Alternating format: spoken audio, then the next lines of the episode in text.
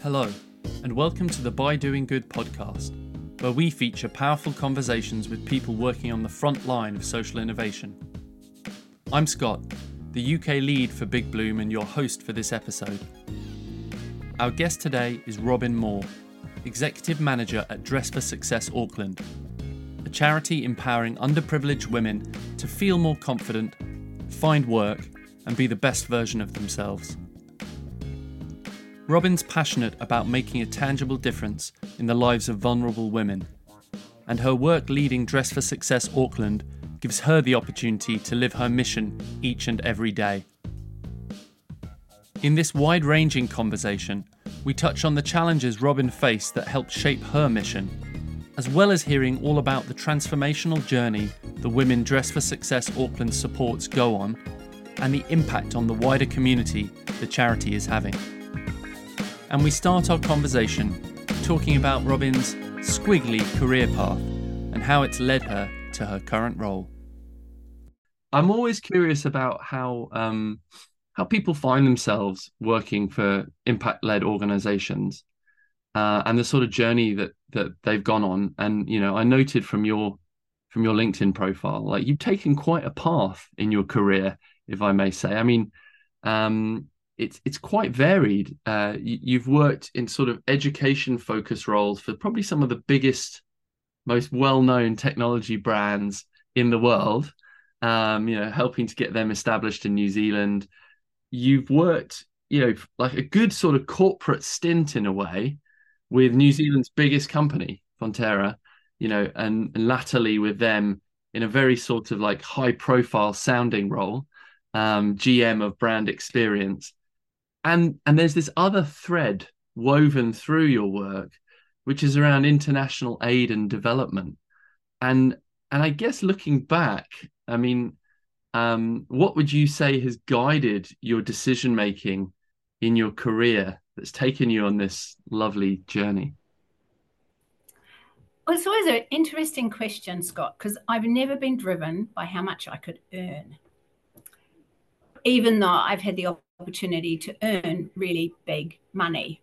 And it has been great. And it has afforded me, you know, the odd luxury in life. But it's never been where my heart is. And whilst I've loved working for some of the, I mean, I have, I've worked for some of the largest multinational companies in the world. It's an enviable CV, if I might say. We've got Apple on there, we've got Microsoft. You, you know, you you it could be the CV of a Silicon Valley tech executive, Robyn. but here you are as the executive manager of Dress for Success, Dress for Success Auckland. Tell me a little bit about um, what has driven you in your career today. I think it's because I've I'm fundamentally driven to make a difference. I want to create a better place than what it was yesterday for everybody. And I think I've always had a leaning towards vulnerable and underprivileged people because I've seen so much real need and and I've seen the opposite. I've seen, you know, people that have everything and still not happy, and then I've seen people who have nothing and are incredibly happy. Um, there's a happy medium in the middle somewhere, and it's I just incredibly passionate about justice and fairness and making a difference in a really tangible way though not just you know i'm not about just throwing things at a cause so to speak um, i like to be able to yeah do something really tangible where you actually see the outcome. And i think that's what i love about dress for success. It's so tangible. When you see a woman walk in here her shoulders are rounded her head's down she's not feeling great about herself. We we never ask about what her background is. Sometimes they tell us. All we know is that she has found her way to our door and there's many ways she could have done that and we're just incredibly grateful she has and you know i'll be sitting in my office and i'll i'll hear squeals coming from the other end of the boutique and it's a woman who all of a sudden for the first time potentially in her life seen her true self in the mirror when she's come out of the change room and seen this transformation. And that is very tangible. And I just love it. And that's all I need. That's all I need to get out of bed every day and come and do what I, I do. So, you know, it's I'm not helping to make anybody richer. Um, and I feel like all the years of my previous roles has equipped me for where I am today. Because, you know, we do the, the transformational confidence building and brand. You know, we we are our own brand, and that is really important. And helping women to be the best version of themselves. And, and that definitely ties into that whole how you show up and how people think about you. And then we have an amazing career centre that sits aside that. So that brings in my educational love as well. So I don't know. I feel like I've worked all my life to get to this point. I love that. I love that. I and and I wanted to ask. You mentioned earlier these values of sort of justice and fairness. You know, as a woman, um, you know making her way in in uh, perhaps male dominated tech industry kind of businesses and things. To what extent is it is it somewhat your story as well? Is it somewhat a personal experience of finding your own way and encountering difficulties or being overlooked or being underestimated and recognizing how you you know could show up for yourself and, and represent your own brand uh, along the way? Yeah look totally 100% um, it hasn't been a straight line um, it has been a squiggly line in many cases. And, you know, I've been bullied. Um, I've been looked over, not given the same opportunities. But I guess I'm a really resilient person. I mean, I haven't had a, a you know, a background where everything's been handed to me on a plate. I've had to work hard for every single thing that I've got. So I think that's built my resilience, but it's also helped to me to fully understand the tough road that many women have to work, walk, sorry, to achieve their goals, not even necessarily their dreams, but just their goals to, you know, have a better future. So, yeah, I've been bullied, and um, and it's hard when you know that what you're doing is right, but your voice is not being heard. And you know, I've suffered from lack of confidence. People would look at me and go no no you you are you do not lack in confidence. You know you've got this you get you know you blah blah. But it's what's the belief that sits inside here. Um, and and I've had to work on that. Just and I think that's why I understand this organization because I, I have walked the path. I do know what it's like to um, you know, my marriage broke up. I was, I was unemployed at that point because I was working voluntary for an international aid organization. Luckily, I had a friend who owned a cafe. I went and waited tables, but because I'm just, I wasn't going to sit at home and do nothing. So I went and did that and I loved it. And I springboarded out of that into Fonterra. And that was an amazing 15 year um, career in there. But, you know, it's just, yeah and and being that whole feeling of being underemployed sitting somewhere where you know you've got the skills to do something more but you're not given the opportunity to actually do it. I know what it feels like to push through those barriers. It just really it really strikes me when we look back at the cv with uh with the context around uh the journey that you've been on as well it does sound like it's been building to this moment. Um, yeah, and and I, am really curious as well. Um, we have this sort of outward confidence that we display, um, but it's also about that inward confidence that we feel. You mentioned it yourself. You know, on the outside, people can often see us and perceive us to be very confident, um, very together, um, but that might not be what's happening on the inside. Tell me about this experience of having these professional clothes made, you know, and put together these outfits put together for the women and, and what that does for their confidence. Yeah, it's it's a bit like I often say the clothing is like the outside. It's like you you put on your armor. And we all know, and I'm sure even even guys feel it too, that you know, you put on something and there are some things that make you feel good. Um, and you feel a little bit more confident by that. And the clothes is definitely plays a key part. It, but it's a little bit like dressing from the inside out. It's just the first start. And if we can help people to see and look whether we like it or not first impressions count. And how you show up matters. It's a fact of life. Um, and so if we can help people to see that because as part of the experience that they get it's the interaction with our amazing volunteer stylists as the conversation and the encouragement and you know the affirmations and and all those things that person is receiving that they go oh actually i do look good in this. I actually do feel good. And sometimes you know, we work with some really vulnerable women, and they could have come from so many different backgrounds that we could be the first person that's actually shown any level of belief in this person.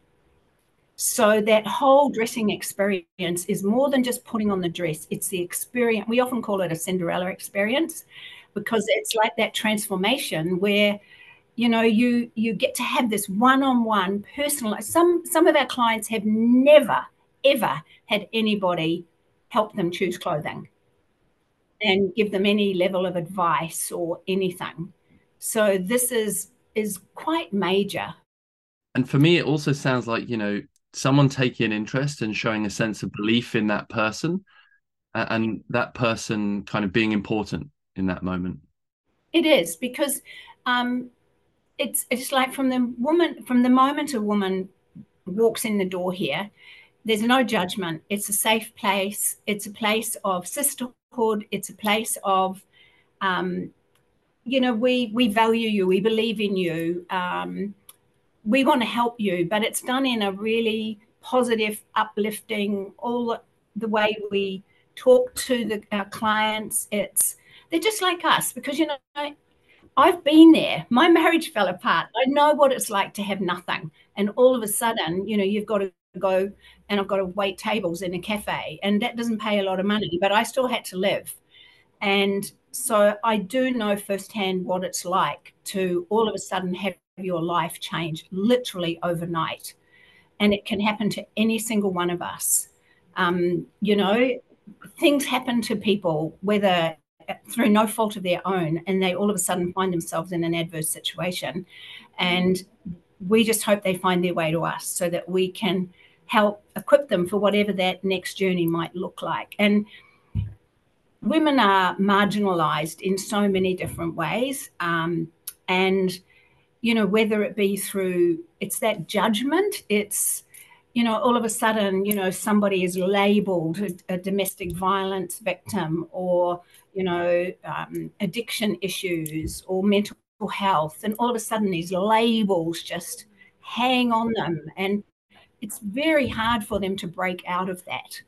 Or they've been made redundant, and all of a sudden they go, Well, I'm not useful anymore. I, I have no more skills because this company didn't want me anymore. And it's hard for them to disassociate personal from a business financial decision. Um, so it's helping those women to turn that around and believe that they've still got something really positive. And it starts with the clothes. And then we take them on the journey into the career center, which builds the inside. That starts to build the belief and the confidence. And we get them hooked in with women who are traveling.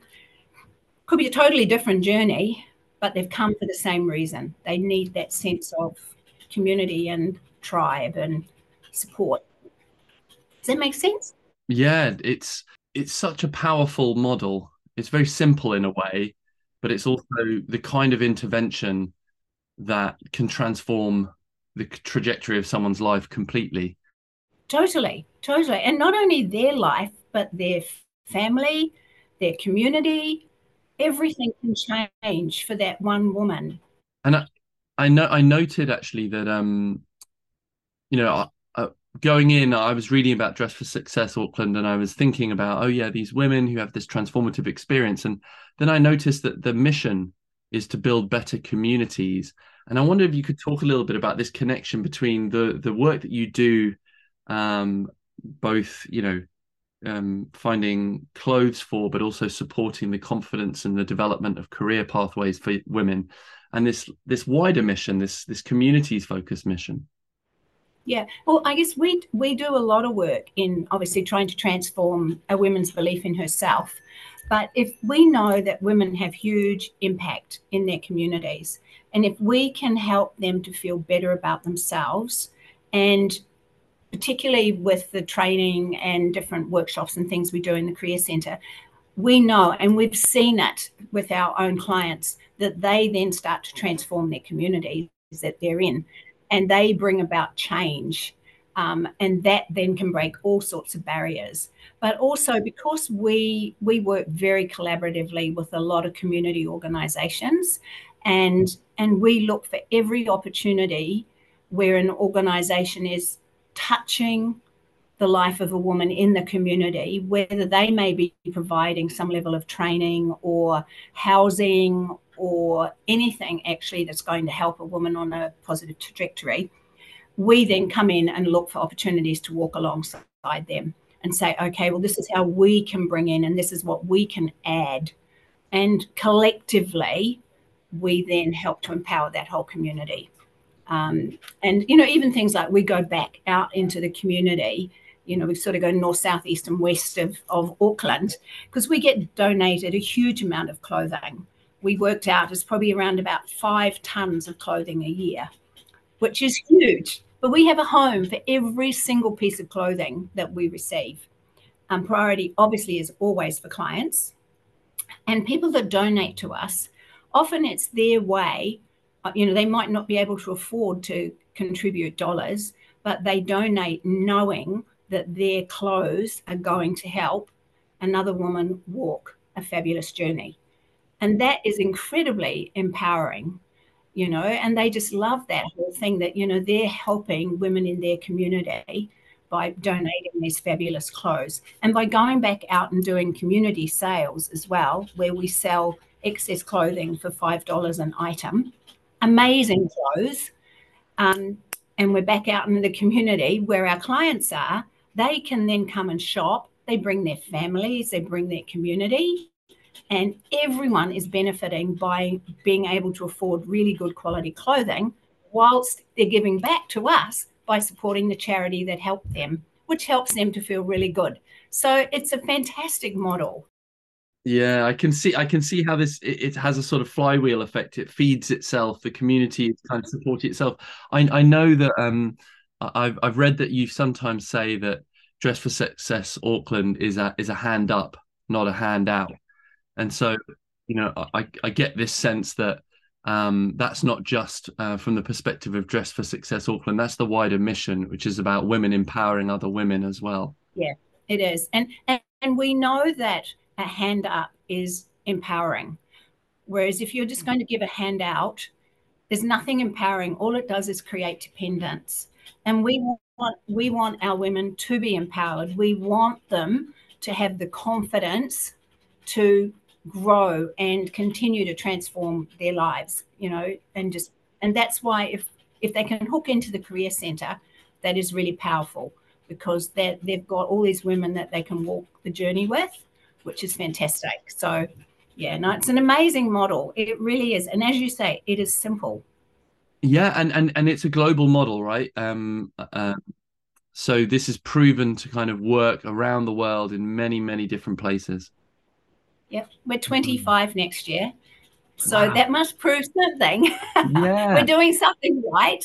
That's beautiful. I hope you've got a big celebration planned. Um, I saw that you recently welcomed Serco um, as a partner in your Empowering 1000 Women campaign. Yes. And and we we touched on this word empowering and the importance of empowering rather than handouts that create dependency. What's the campaign all about, um, and and how important is it to get the backing of other businesses in terms of your business model and what you're trying to achieve? Yeah, and that's a really good question because obviously money makes the world go round, and money helps to make us function. Um, our service is provided uh, free to women because you know it's one of those other barriers that once again, if we can take that barrier away, then the woman can receive our service. So um, we have this campaign called Empowering 1000 Women, and it's based on a cost to serve, which we've sort of we've sort of picked a figure of $250 is what it, it costs us to provide a clothing outfit to a woman. Because you know we do makeup and a dress or pants or jacket and handbag and shoes and you know it's a whole package. So we, we put a value of $250 around that so if you extrapolate that out as to how much it actually costs us to run our service through for a year we're a very small team. Um, and you know obviously we have to have the right premises that's fit for purpose and all those kind of things. So it works out that we we want to hopefully raise sufficient funds to enable us to provide our service for 1000 women. So you know that's that's quite a bit of money. And um, and because we don't get any government handouts or anything like that we have to apply for grants and funding like a normal charity does. And it's getting harder and harder to get grant funding. So that's why we've initiated that Empowering 1000 Women campaign because it's very tangible because you can bring it to you're supporting one woman. And, you know, and there's all sorts of bits that go to that. You know, uh, we've got some people that have signed up to support 20 women or 50 women. And it gives that corporate organization that lovely little feel good, I suppose, but also tangible partnership that they can go, you know what, as an organization, we have enabled 50 women to go through Dress for Success's transformational service. And it's it's fantastic. It's a win-win for everybody, I feel. Yeah, and and you know, this is this is you know such an important topic about um, businesses corporate social responsibility but also their mission. Increasingly people choose to work at companies and for companies that stand for something more than just selling product. And i think increasingly businesses are are aware that you know there are real tangible challenges in the world that they can play a significant role in in, in addressing and and so this this is a beautiful way to encourage businesses. Like you said it's a very tangible very clear benefit way for businesses to get involved. And it actually it actually makes me think about um you know the upcoming hackathon. You know you'll you'll be taking part in a big bloom for women hackathon um, in new zealand and um, backed by 2degrees um, what got you interested in participating in, in in a big bloom hackathon? And maybe you know just how are you feeling about it? It's not it's not not straight away but how are you feeling about it in the run up to it? Uh, we're really excited about it actually. And look i was lucky enough to work with uh, a fabulous guy who now works at 2degrees who i worked with at fonterra who was a, a former uh, gm with me and he put us forward and we were accepted which is fantastic. And oh, look i'm really excited about anything that will help to promote our service and get the word out. Um, i think it's brilliant. And you know our biggest challenge that we've put forward and you know people would say well isn't it money? Well of course money is always a challenge but we we don't exist to make money. Yes we have to have money. We exist to provide our service to women. So we we currently last year did just over a thousand women that that went through our service. Well, we want to double that. And you know, we've we have because we know they're out there. And you know, we've we've done all our channels of, of how we do it in that well, I suppose the traditional method. But there, I know there has to be other ways, and there's a lot of really smart minds out there that will participate in this hackathon that I know is just going to come up with the most brilliant solution as to how we're in five years we're going to be looking after five thousand women. You know, um, it's it's around yeah, it's meeting the need that is out there, and and yeah, and and I suppose I I I was just, I to me, I mean, Dress for Success is such an amazing organization that I want it to be top of mind, not only with women when they need the services that we provide, but organizations out in the community that are supporting women. I want them to instantly think you need to go to Dress for Success because they're going to give you this and they're going to really help you on your journey. So that is why I'm really excited about the hackathon because I I'm I believe they're going to help us do that. I think um, one of the beautiful things about the hackathon model is um, none of us is as smart as all of us. Um, and the hackathon brings together usually a diverse group of participants from different backgrounds with different perspectives um, on on on the same thing. And when you pull those perspectives together, you often do come up with these ideas that sort of you think, "Wow, I would never have thought of that. That is actually something worth thinking about." Um, I'm I'm really excited to um, to find out how things go for you. Obviously, we'll have to wait um, for a little while, but that's all part of the excitement as well. You, it's so good to hear you talk about your ambition, Robyn, for dress dress for success as well. On the one hand, um, uh, in a way, we wish there wasn't a need for even more ambition for dress for success, but um, but at the same time to see a model that clearly works, that clearly does have such an impact on the women that you work with, it then becomes, you know, logical. Almost, uh, it has to be the next step. Is how do we reach more women? Um, you've been at Dress for Success, I think, for four years now. Um, what have you seen shift in those four years? Um, and what do you think about when you think about the next four years? I'm assuming you you're going to hang around, Robyn, but yes, I'm I'm not intending to go anywhere just yet. Um, I think the biggest thing that we have seen, you know, when I first started, I wasn't in the job very long. In fact, I started in the January, and in the March, COVID hit. So that that was dramatic in New Zealand, and you know, we went into these lockdowns and and all the rest of it. And you know, we pivoted really quickly to to find ways that we could still provide our service. You know, we took our career centre workshops online. Um, we became an essential service because all of a sudden there were there was a huge need in supermarkets and those kind of organisations that could still operate um, because you know they were having to expand their workforce by so much because there were so many people who'd gone out with COVID and all this kind of stuff. So, you know, we set up a select and send service. So we were packaging clothing for women, and they were, you know, we were making drop off. You know, it was a little bit like um, cloak and dagger in the dark. You know, you can't touch anybody and all this kind of stuff. But you know, we pivoted to a new model so that we could still have a presence, and women knew that we were still there to help them. And look, it wasn't until this year that New Zealand, this is our first full year of operation since COVID. Last year, we were still in orange in June, July. Um, and, you know, we'd, we'd gone back to doing face to face dressings by that point, but it was one at a time and, and this kind of thing. Um, I guess the biggest thing that we've noticed is the change in the need of the women that came to see us. Um, prior to COVID, there was a lot of interview employment based need. Over that whole COVID period, it was just trying to survive. Um, there was such an increase in domestic violence. Um, there was, you know, the whole hospitality industry had sort of pretty much been decimated. So, so many women had lost their jobs and they were trying to find jobs in whatever kind of field they could.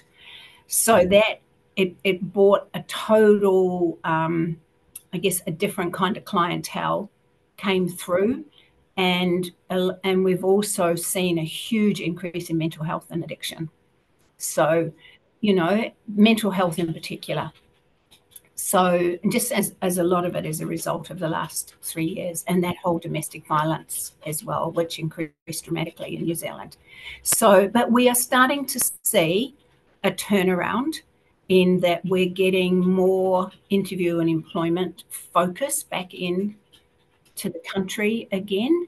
So I don't think it'll ever pivot right back to where it was because we still haven't, you know, we've still got the domestic violence and the mental health stuff going on. Um, so it's just a matter of we're really focused about meeting a woman at her point of need, whatever that might be. Whereas before, it was very it's employment, it's interview. Now it's at a woman's point of need, whatever that is. It could be court appearances, it could be housing appointments, um, because those things potentially will lead to the opportunity for employment. Once those things settled, then it leads on hopefully to employment. So it has changed quite a lot. Women were the most most affected throughout COVID because a lot of women worked in hospitality, um, you know, catering, cleaning, you know, all those kind of things, and all those jobs. They're still not back to where they used to be. So you know, a lot of women have had to change their um, their career path really and you know a huge amount of people made redundant. You know people that were working in organizations that provided uniforms for example all of a sudden they're now having to work in a job you know where they've they've worked for an organization with a uniform with a you know pay level up here you know quite high and all of a sudden they're now working in a supermarket. And you know or another organization where they're not getting clothes um, a uniform anymore. So how do they dress? They've always had a uniform. So there's been massive changes, and we've worked really hard to adapt. And then you've got all the hybrid working on top of that. Hybrid working was a dirty word four years ago. Companies were all nervous about allowing people to work from home. How do we know they're working? And, you know, they're probably doing their washing and they're walking the dog and they're doing all this. Are they really working? Whereas now hybrid working is just a, a normal thing. But you still, need clothing and stuff for hybrid working. So, you know, and there's still all the career stuff that goes with that. So mm. it is a mm. very different world today. Mm, it's I I hadn't appreciated quite how um I think I think I the word that comes to mind is traumatic. Um the experience of COVID has been specifically for female employees as well, but also the the surrounding issues too around mental health, around domestic violence. So it it, it makes complete sense that in a way you've pivoted to have this uh, point of need interaction, like find meeting women where they are, um, and almost I guess almost providing a sort of first stop triage service of sorts to get their life stable and then start to have the conversation about employment and you know build that just that initial sense i mean you described earlier the suit of armor right? The the kind of sense of confidence and the sense of um, protection that comes from somebody caring about you, somebody believing in you, and also having you know something to put on that makes you feel good. Yeah, exactly, exactly. Yeah. So it has. It's it has been quite traumatic, and you know, it's and I, I, don't know, we'll probably still see the results of COVID for years to come. It, it's not going to go away overnight. And you know, a lot of people have been saying this year, gosh, this year's gone really fast and everyone's feeling really tired and and things. And and I actually think when I reflect back, this has been our first full year of being able to operate as a human being since 2020 because of all the restrictions that we had and all the rules and regulations and and so yeah this year has felt like it's gone quite fast because we've been moving fast you know, in almost there's been a sense of catch up. You know, we've had these years of the break on, and now how can we just accelerate and and get through and and keep keep growing and addressing the needs that are out there, which are bigger than what they were before. Yeah, yeah, and so and yeah, it, it sounds a lot like as things start to kind of I, I won't say go back to normal because it, it, it isn't that, but um, there is a sense of people re-emerging from both the, the, the kind of literal lockdown, but also the kind of metaphorical lockdown. Um, and so, hearing you talk about growing the service, hearing you talk about you know potentially ideas that challenge you to think even bigger than you're currently thinking as well, um, is great to hear, especially when you consider the type of impact you're having. Um, I wanted to ask for you personally, Robyn. Um, what are some what are some things that you're really proud of in the work that you do? Oh gosh. Um,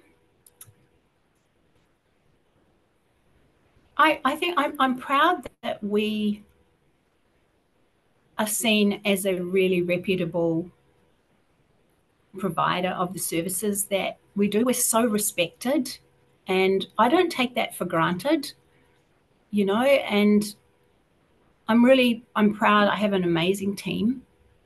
Um, not only with you know our you know my the also the organisation's employees. We're very small, but we're a really cohesive team, and there's no ego. none of us are here for our own personal ego. We're here because we genuinely love what we do. And and I think that helps to set us up for success. I'm proud we moved to new premises um, two years ago, and it's really fit for service and it's amazing. Um, we've taken some risks. We've opened a little boutique, which is proving to be incredible. And I get I'm just proud of everyone that works for Dress for Success. You know, we've got some amazing volunteers, and, and we could not do what we do without them. There is no way that we could serve a thousand clients a year with a staff of five people, um, and we all work part time. You know, and the dedication and commitment of everybody to keep taking the organisation forward. Honestly, I couldn't be prouder. Mm. Beautiful, Robyn. Um, I think that's a wonderful note on which to pause. Um, I say pause because we've got the hackathon coming up. Um, I'm really excited to hear kind of how it goes. I'm really excited about the future for Dress for Success Auckland. As you say, we're coming out of quite a difficult last few years, but it sounds like the organization is is really, really well set up um, to grow and to continue to meet that need um, and to support the women in the communities um, that you're currently supporting and the many more uh, that you can support in the future. So I just wanted to say a huge thank you from me for sparing a little bit of time with us. And uh, and yeah, I- I'm looking forward to seeing what happens next. Thank you, and a huge thank you from um, from me from Dress for Success for you know this amazing opportunity. We're really excited about it, and um, just yeah, can't wait to for March for it to all happen. And we've got all all our things lined up, and yeah, I think it'll be great. It'll be great to see where we go, and yeah, so it's, it's a privilege to be part of it. I think. Yeah, I think the privilege is there for all of us. Thank you, Robyn. Thank you, Scott. If listening to this episode has piqued your interest and you want to find out more about Big Bloom or participate in any of the hackathons organised by them, head to www.bigbloom.org. We always welcome anyone looking to get involved in social innovation. And if you've enjoyed the episode and want to make sure you tune in for more interviews with inspiring social entrepreneurs, please subscribe to the podcast and consider giving us a shiny five star review.